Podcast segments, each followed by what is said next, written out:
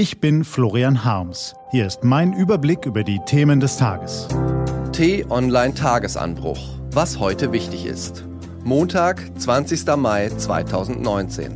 Bundesligameisterschaft, Neuwahlen in Österreich und der Eurovision Song Contest. Heute vom stellvertretenden Chefredakteur Peter Schink. Gelesen von Christian R. Bevor es losgeht, ein kurzer Spot. Was haben Fahrräder, Autoteile oder auch stilvolle Kugelschreiber gemeinsam? Sie alle können aus recycelten Nespresso-Kapseln hergestellt werden. Wie das geht, lesen Sie dazu mehr auf t-online.de-nespresso. Was war? Bundesligameisterschaft. Gratulation an den FC Bayern München. Bereits die siebte Meisterschaft in Folge. Das ist beeindruckend. Am Ende war es vor allem Professionalität, bis zum Schluss Spitzenleistungen abzuliefern. Gepaart mit dem Glück, dass der Herausforderer doch zu oft patzte. Und da beginnt auch schon das Problem. Die Stärke der Bayern war in dieser Saison vor allem die Schwäche der anderen. Da gibt es viel aufzuarbeiten und unser Taktikexperte auf t-online.de stellt kein gutes Zeugnis aus. Neuwahlen in Österreich.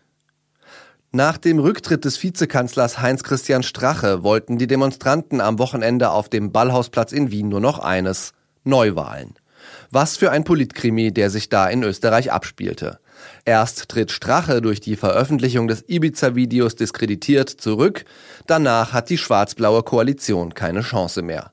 Bundeskanzler Sebastian Kurz von der ÖVP versucht den Samstag über die FPÖ noch zu einer grundsätzlichen Neuaufstellung zu bewegen. Dann entschließt er sich, die Regierung platzen zu lassen. Als Kurz um 20.16 Uhr vor die Presse tritt, ist es schon reichlich spät. Selbstbewusst führt er aus, wie erfolgreich man mit der FPÖ inhaltlich zusammengearbeitet habe, zugleich aber immer wieder deren Nähe zum Rechtsextremismus habe schlucken müssen. Dann kommt der entscheidende Satz. Genug ist genug.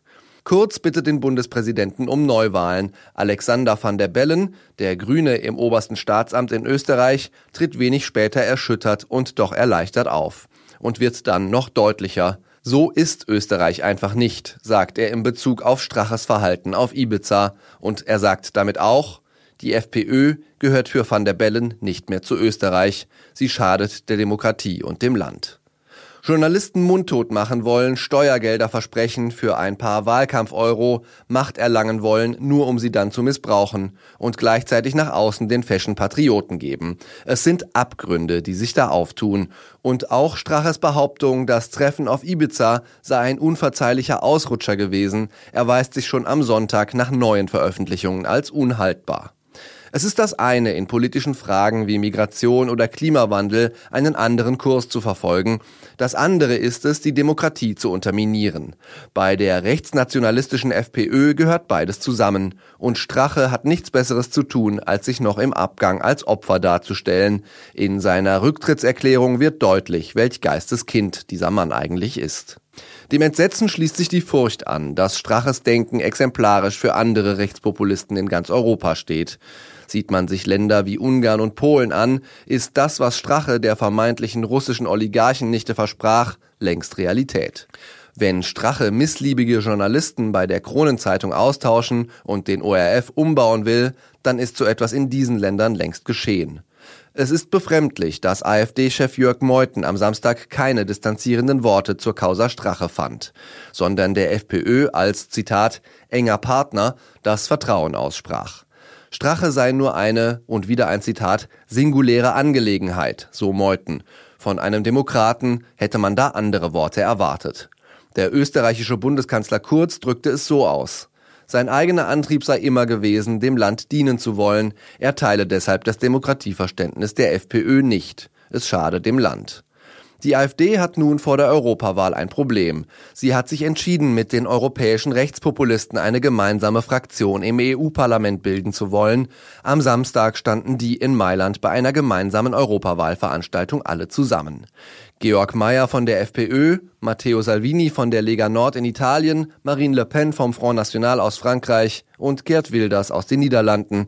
Ziemlich schlechte Gesellschaft, in der sich Jörg Meuthen von der AfD da befindet.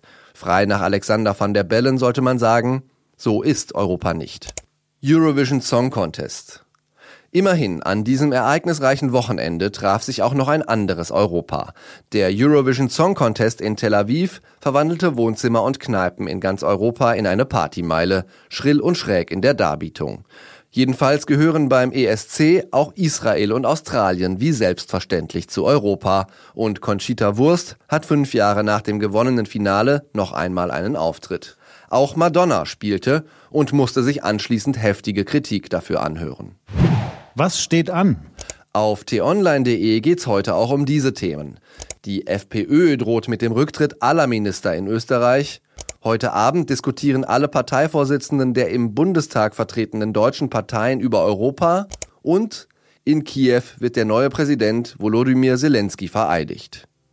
Das war der T-Online-Tagesanbruch vom 20. Mai 2019. Heute vom stellvertretenden Chefredakteur Peter Schink.